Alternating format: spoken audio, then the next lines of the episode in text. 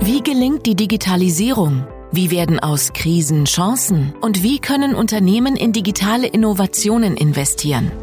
Kompetente Antworten, Inspiration und Expertenwissen gibt es bei Zukunft Digital, einem Podcast der KfW Bankengruppe. Ein Podcast zu Digitalisierung und Innovation im Zuge der Corona-Pandemie. Kein Zufall. Krisen lassen uns immer nach neuen Wegen suchen, uns auszutauschen, zusätzliche Quellen der Information und der Inspiration zu erschließen. Der Podcast Zukunft Digital hat genau das zum Ziel, ein digitales Informationsangebot zu schaffen für kleine und mittlere Unternehmen, die hier wertvolles Expertenwissen rund um das Thema Digitalisierung finden und Anregungen, wie sie selbst die Herausforderungen der Digitalisierung meistern können. Ich bin Holger Turm und freue mich, dass ich in dieser Folge mit zwei Experten darüber sprechen kann, warum Digitalisierung eigentlich so wichtig ist und wie nachhaltig Corona die digitale Transformation befeuert hat. Willkommen, Professor Dr. Dietmar Haarhoff, Direktor des Max-Planck-Instituts für Innovation und Wettbewerb und Dr. Volker Zimmermann, Senior Economist bei der KfW. Hallo. Hallo, vielen Dank. Herr Professor Haarhoff, Sie erforschen die Grundlagen für Innovation in Wirtschaft und Unternehmen. Und äh, Sie, Herr Dr. Zimmermann, beobachten als Volkswirt bei der KfW, wie mittelständische Unternehmen in den Bereichen Digitalisierung und Innovation arbeiten. Es scheint so, Digitalisierung, Innovation, Wettbewerb hängen offenbar eng zusammen. Vielleicht klären wir erstmal zu Anfang ganz kurz, welche Rolle denn aus Ihrer Sicht Digitalisierung im Zusammenhang mit der Wettbewerbsfähigkeit von Unternehmen spielt. Vielleicht mögen Sie anfangen, Herr Dr. Zimmermann. Äh, ja, Digitalisierung spielt für Unternehmen natürlich eine ganz zentrale Rolle bei der Wettbewerbsfähigkeit. Digitalisierung hilft die Unternehmen effizienter zu machen. Es können neue Produkte, neue Services angeboten werden. Es geht so weit, dass auch neue Geschäftsmodelle entwickelt werden können. Das, also diese Faktoren zusammen äh, führen äh, zu einer Verbesserung der Wettbewerbsfähigkeit in Unternehmen und äh, ja, tragen damit natürlich zu einer guten Geschäftsentwicklung bei. Ja, ich ergänze das sehr gerne. Also wir betreiben Digitalisierung ja schon seit den 60er, 70er Jahren im großen Umfang äh, in der Wirtschaft und in der Tat. Äh, das ist eine Technologie, die äh, Effizienzverbesserung verspricht. Denken Sie an digital gesteuerte Maschinen. Gleichzeitig erleichtert sie Kommunikationsprozesse, die natürlich extrem äh, wichtig sind in der Steuerung von Unternehmen. Äh, Innovationsprozesse selbst sind auch von Digitalisierung betroffen. Also mit, ne, nehmen Sie äh, Computerunterstützung, CAD, CAM, können wir natürlich neue Produkte, qualitativ höherwertige Produkte schneller äh, designen, schneller konstruieren.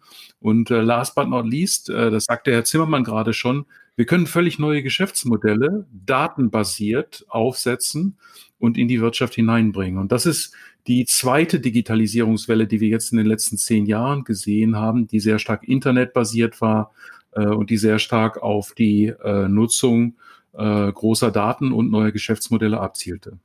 In der Corona-Krise haben wir jetzt durchaus eine enorme Beschleunigung der Digitalisierung erfahren. Also viele Unternehmen mussten ja auch schnell reagieren.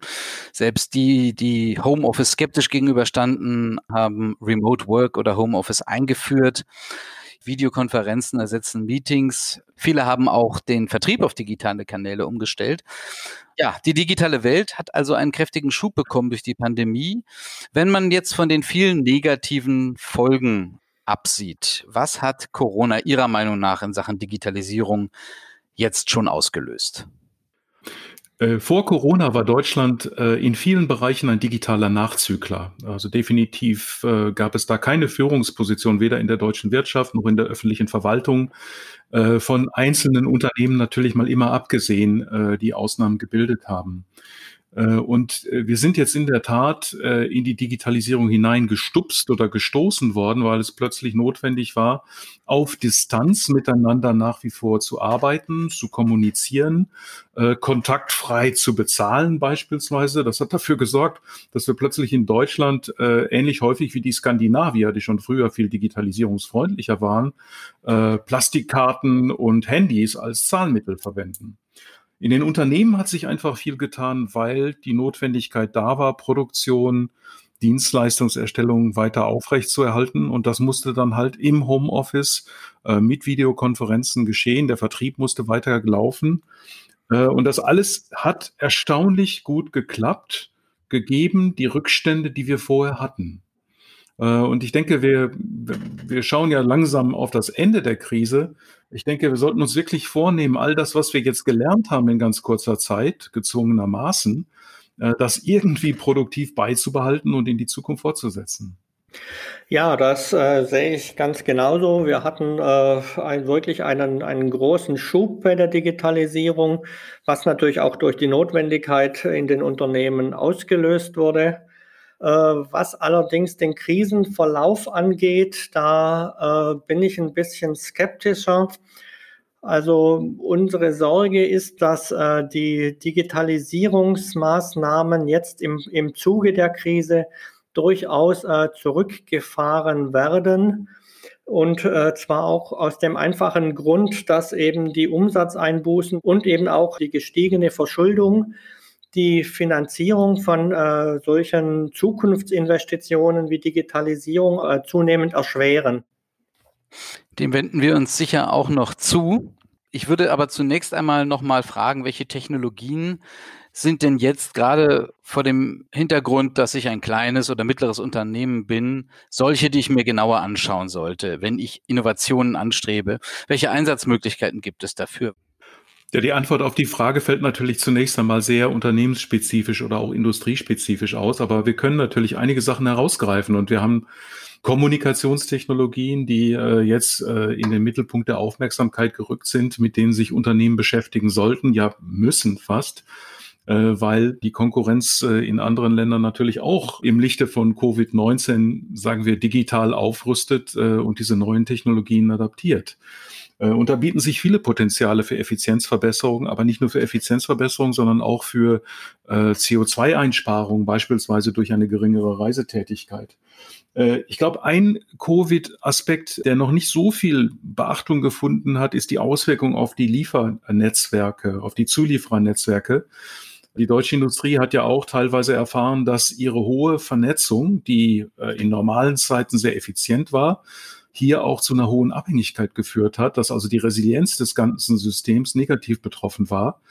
Ich denke, dass, dass auch hier digitale Hilfsmittel, die digitale Abbildung solcher Netzwerke, Modellierung helfen kann, die Resilienz wieder zu erhöhen. All das sind, sind Dinge, die mit Plattformen, manchmal mit Hilfe von Startups, äh, jetzt gerade sehr gut in Angriff genommen werden könnten äh, wenn, da hat Herr Zimmermann natürlich recht, die Cash-Reserven ausreichen, um auch neu zu investieren. Können Sie da ein, zwei Beispiele nennen? Sie haben Plattformen schon erwähnt. Ja, also ich nenne jetzt ein Beispiel. Ich habe heute Nachmittag mit einer jungen Unternehmerin gesprochen, die äh, nach Studium, Karrierestart äh, und einigen Jahren Berufserfahrung jetzt ein Startup gegründet hat, das sich damit beschäftigt, äh, mit Big Data und KI-Verfahren Zuliefernetzwerke zu durchleuchten, auf Risiken, auf äh, Effizienzverbesserungspotenziale. Das sind typischerweise Dinge, die ein mittelständisches Unternehmen in Deutschland nicht alleine machen würde. Man kann sich das als Beratungsdienstleistung einkaufen oder man kann jetzt, das sind die Möglichkeiten, die uns offen stehen jetzt, in einem Kooperationsprojekt mit einem Startup versuchen, das Feld mal auszuleuchten und äh, dort eine gemeinsame Anwendung zu etablieren. Aber beißen sich da nicht ab und zu mal Gründergeist, Startup-Mentalität mit den traditionelleren Arbeits- und Organisationsstrukturen von KMU? Das gibt es sicherlich auch. Ich will das überhaupt nicht in Abrede stellen, denn das sind unterschiedliche Kulturen, die hier aufeinanderprallen. Aber äh, meine Beobachtung der letzten drei Jahre ist, dass sich äh, KMU, äh, die die Manager äh, gerade in Familienunternehmen auch erheblich geöffnet haben und wahrgenommen haben dass sie Startups als neue Quelle von Technologien, äh, von Einsichten, von Veränderungspotenzial ernst nehmen sollten. Also ich kann die Aussagen von Herrn Hauf eigentlich nur unterstreichen. Äh, Startups können äh, tatsächlich eine große Hilfe sein. Also zum einen ganz praktisch, weil sie natürlich eine gewisse Vorbildfunktion haben können. Und zum anderen ist natürlich auch so, Startups schaffen oftmals neue äh, Lösungen, die der Markt bisher noch nicht kannte. Und äh, so können natürlich äh, Startups dann eben auch eine Quelle sein, äh, neue Technologien äh, zu entwickeln und zur Marktreife zu führen und die dann eben äh, etablierten Unternehmen äh, zur Verfügung zu stellen. Jetzt nehmen wir mal an, ich bin ein kleines oder mittleres Unternehmen und ich möchte Rahmenbedingungen schaffen, um mich zu digitalisieren, innovativer zu werden. Was kann ich da aus eigenem Antrieb schaffen? Das ist natürlich gut, zunächst einmal ein Grundverständnis zu haben. Und wie kann ein kleines, mittleres Unternehmen, das das bisher noch nicht erarbeitet hat, das tun? Äh, ich rate allen immer, äh, sich umzuschauen und die nächste Fachhochschule ins Auge zu fassen. Fachhochschulen haben, äh, sind oft sehr nah dran an den Bedürfnissen der mittelständischen Wirtschaft. Und sie können sich natürlich an Externe wenden, um Hilfestellung zu bekommen. Also die Fachhochschule in der Region, die Förderagentur hier in Bayern, Bayern Innovativ oder in Baden-Württemberg die Steinbeiß-Einrichtung. Äh, es gibt also eine ganze Menge Anlaufstellen, wo ich äh, mir von außen das Know-how holen kann oder aber auch aus äh, dem schon äh, bestehenden Wissensbestand der Mitarbeiterinnen und Mitarbeiter schöpfen. Ja, diese externen Quellen sind natürlich äh, sehr wichtig. Das sehe ich genau auch so. Was ich vielleicht noch ergänzen kann, ist, äh, dass es für die Unternehmen auch wichtig ist, vielleicht schon eine Stufe tiefer anzufangen. Das heißt, äh, um äh, digitaler zu werden, äh, innovativer zu werden, ist es natürlich auch zunächst mal notwendig, einfach eine gewisse Offenheit gegenüber Innovation und Digitalisierung im Unternehmen zu entwickeln. Die häufig zitierte Risikokultur wäre hier ein Beispiel dazu. Dazu, äh, denke ich, ist eben auf Unternehmensebene auch wichtig, äh, äh, Schlüsselpersonal für die Durchführung solcher Aktivitäten zu identifizieren und wenn man die hat, dann auch tatsächlich aktiv im Unternehmen zu fördern und aufzubauen dass eben äh, Mitarbeiter eben auch sehen, dass eine Mitarbeit oder eine innovative Mitarbeit eben auch äh, erwünscht ist und äh, dann letztendlich auch erfolgreich umgesetzt werden kann. Also ich verstehe Sie richtig, eigentlich sind Treiber der Digitalisierung sowohl Management als auch Mitarbeiter.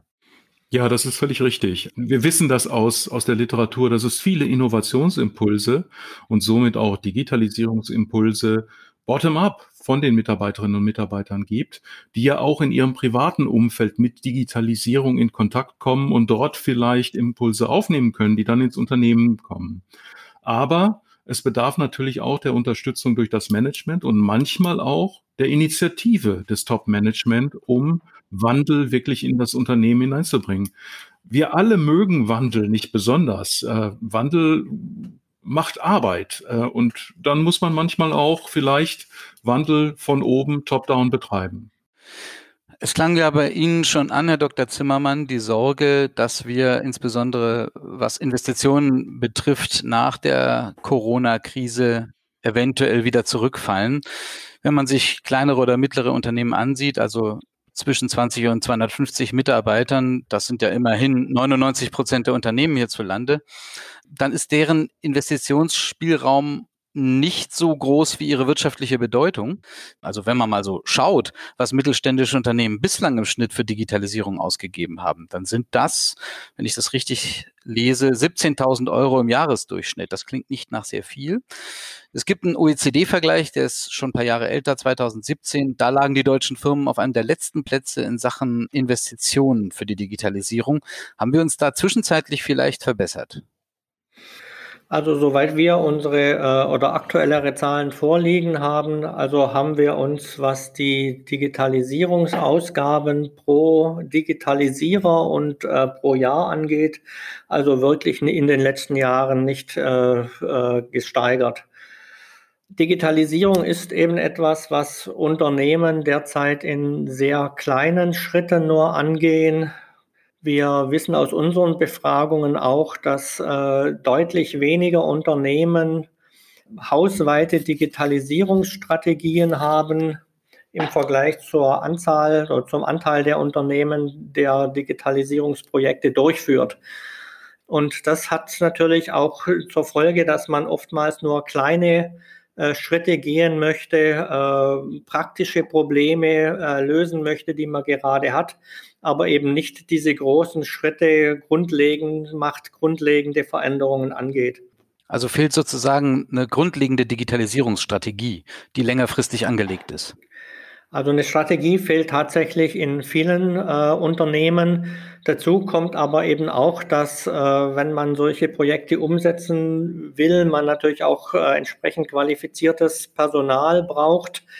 Äh, in vielen Unternehmen sind die, die also sind die IT-Kenntnisse nicht so sehr ausgeprägt. Äh, externe Fachkräfte einzustellen ist generell natürlich schwierig, wenn man ein kleines Unternehmen ist, aber es ist natürlich auch so, dass natürlich auf dem Markt auch schon eine Knappheit hier an Fachkräften besteht, so dass es eben auch, äh, wenn man gewillt ist, äh, zusätzlich hier Mitarbeiter einzustellen, man an, äh, an, an gewisse Grenzen stößt.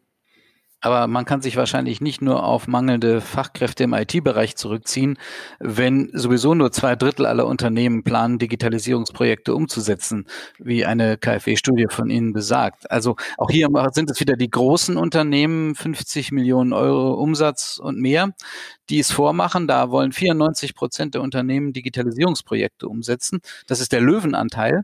Und bei den Kleinen, wie sieht's da aus?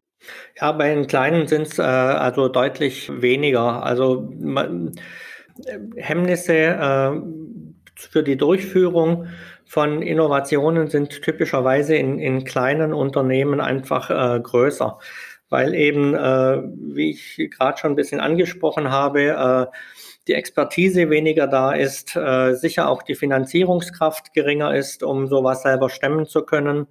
Also wir sehen ja sehr häufig, dass neue Technologien immer von großen Unternehmen als erstes aufgegriffen werden und die dann sozusagen Stück für Stück zu immer kleineren Unternehmen vordringen, bevor sie dann also flächendeckend angewendet werden. Also das ist sicher auch ein Punkt, den man hier bei der Digitalisierung berücksichtigen muss. Kann es sein, dass diese Unternehmen auch nicht so sehr auf das Potenzial digitaler Technologien vertrauen, sondern eher den Ist-Zustand sehen, also laufende Geschäftsprozesse, die ja ohne Digitalisierung bislang auch laufen? Also dass da gar nicht so sehr äh, der Druck dahinter ist, Digitalisierung voranzutreiben. Das ist sicher auch aus meiner Sicht ein, ein, ein wichtiger Punkt.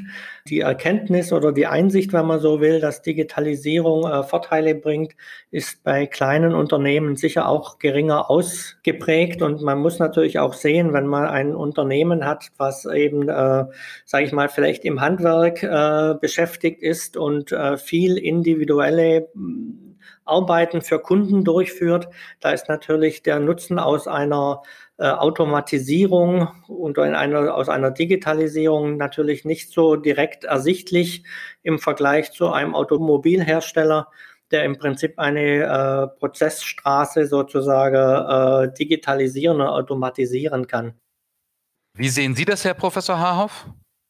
Ja, ich glaube, dass die Rahmenbedingungen schon eine Rolle gespielt haben. Äh, in den letzten 15 Jahren hat äh, die deutsche Exportindustrie sehr aufnahmebereite Märkte in Asien, insbesondere natürlich in China gefunden für die äh, starken Produktkategorien, also den Maschinenbau, für die Chemie, auch für die Automobilwirtschaft.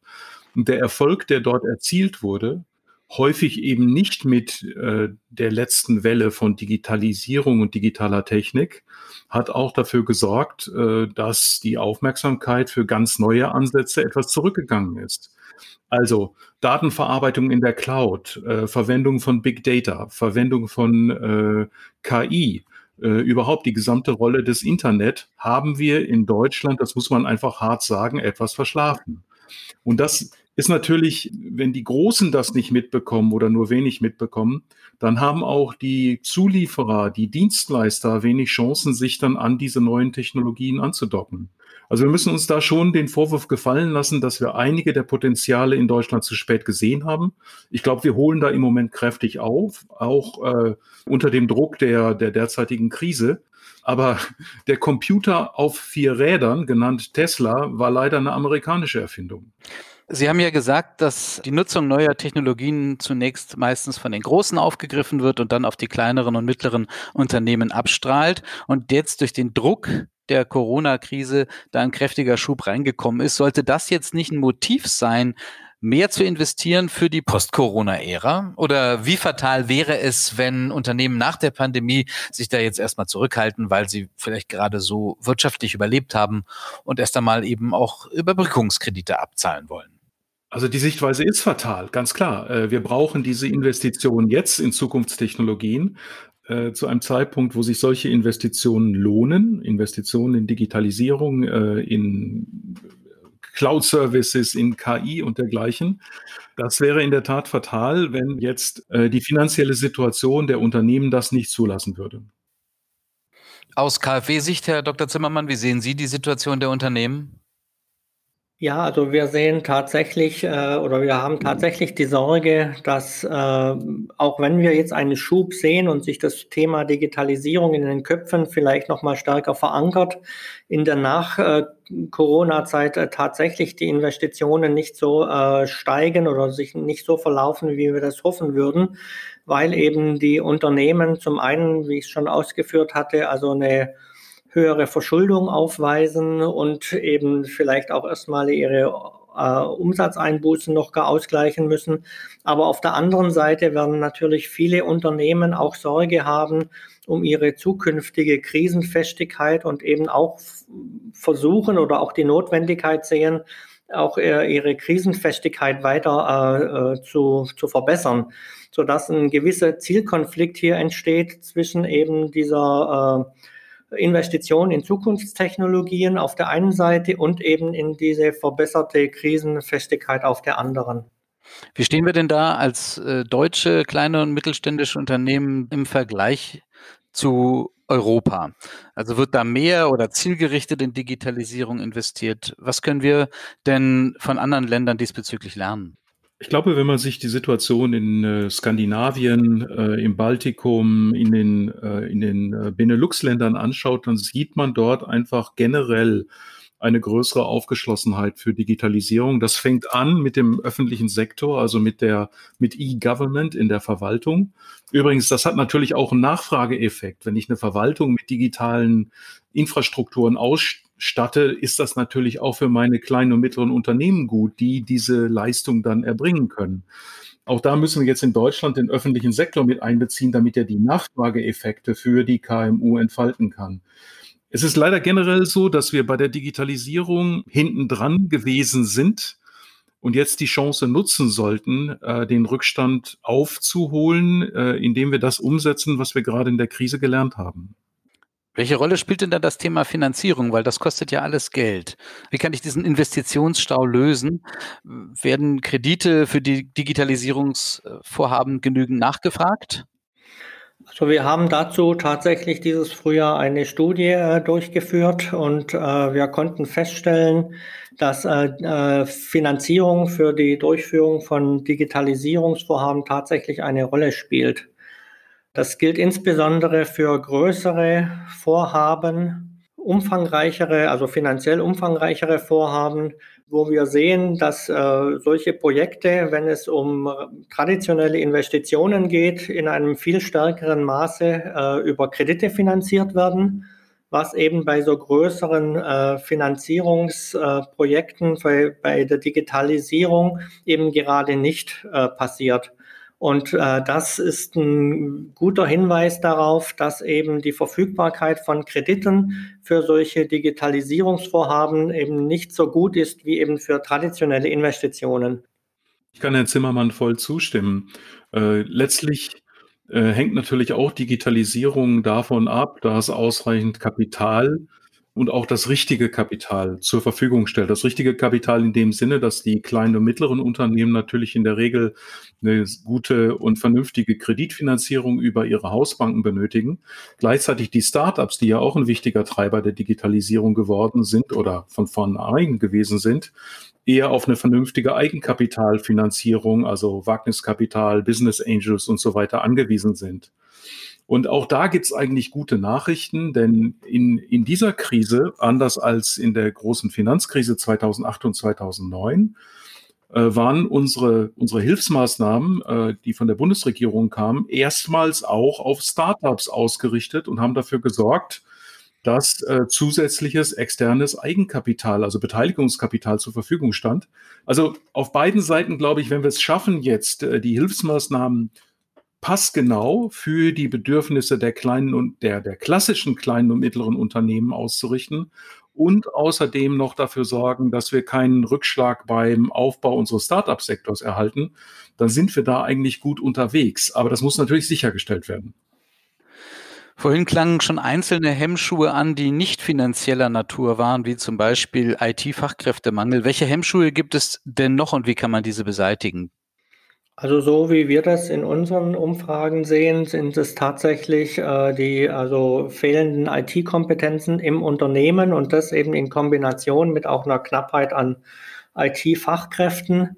Wir haben dann äh, gesehen, dass auch äh, der Umgang mit den Anforderungen bei Datensicherheit und Datenschutz ein großes Problem für Unternehmen darstellt.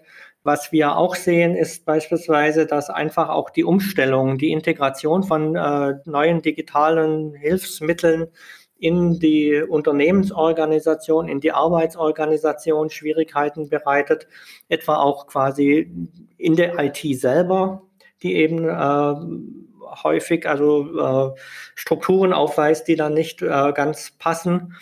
Und äh, last but not least, es gibt auch immer noch äh, Unternehmen, die eben äh, über die schlechte Qualität ihrer Internetverbindung klagen. Da wurde in, der, äh, in den letzten Jahren natürlich auch äh, viel Wert drauf gelegt, das zu verbessern, aber nach wie vor und hauptsächlich eben in ländlichen Räumen gibt es da auch noch schon auch noch äh, Nachholbedarf. Vielleicht kehren wir am Ende des Gesprächs nochmal im Sinne eines Schlussworts zum Ausgangspunkt zurück, nämlich der Corona-Pandemie. Wir haben beleuchtet, das Virus hat uns alle in Zugzwang gebracht und damit auch der Digitalisierung, sagen wir mal, einen Schub verpasst, den es jetzt zu halten gilt. Können Mittelständler Ihrer Meinung nach dieses Momentum der Krise nachhaltig nutzen? Ich, ich denke ja. Also ich denke, äh, die Notwendigkeit ist sicher äh, bei vielen Unternehmen nochmal verdeutlicht worden.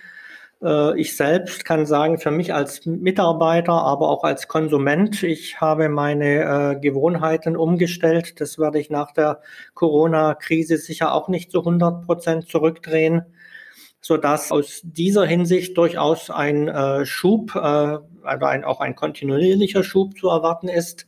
Gleichwohl gilt natürlich, dass es muss für die Unternehmen dann auch finanzierbar sein, um das umzusetzen. Und da glaube ich, äh, muss man schon ein bisschen mit Vorsicht drauf schauen. Ich möchte Herrn Zimmermann völlig zustimmen. Not macht erfinderisch. Im Krisenmodus haben wir gelernt, viel agiler, viel schneller zu arbeiten und äh, dieses Momentum, wie Sie es ganz richtig genannt haben, muss nach Möglichkeit erhalten bleiben. Also wir dürfen jetzt nicht wieder zurückschnappen in unsere alte Welt, wo die Bedenkenträger in den Unternehmen halt dafür gesorgt haben, dass es Homeoffice nicht gab äh, oder dass mal eine neue Vorgehensweise gemeinsam zeitgleich in einem Dokument zu arbeiten ebenfalls nicht möglich war, äh, weil irgendjemand sagte, das brauchen wir nicht. Äh, ich glaube, diese wir müssen das jetzt in Aufbruchstimmung umwandeln und dann, glaube ich, kommen daraus auch sehr viele positive Impulse, die wir auf Dauer nutzen können. Vielen Dank, Professor Dr. Dietmar Haarhoff, Direktor des Max-Planck-Instituts für Innovation und Wettbewerb und auch an Sie, Dr. Zimmermann, Senior Economist bei der KfW. Wir haben alle drei heute Digitalisierung gelebt, indem wir diesen Podcast nämlich digital aufgezeichnet haben. Ganz herzlichen Dank an Sie beide. Sehr gerne. Ja, gerne. Vielen Dank meinerseits auch.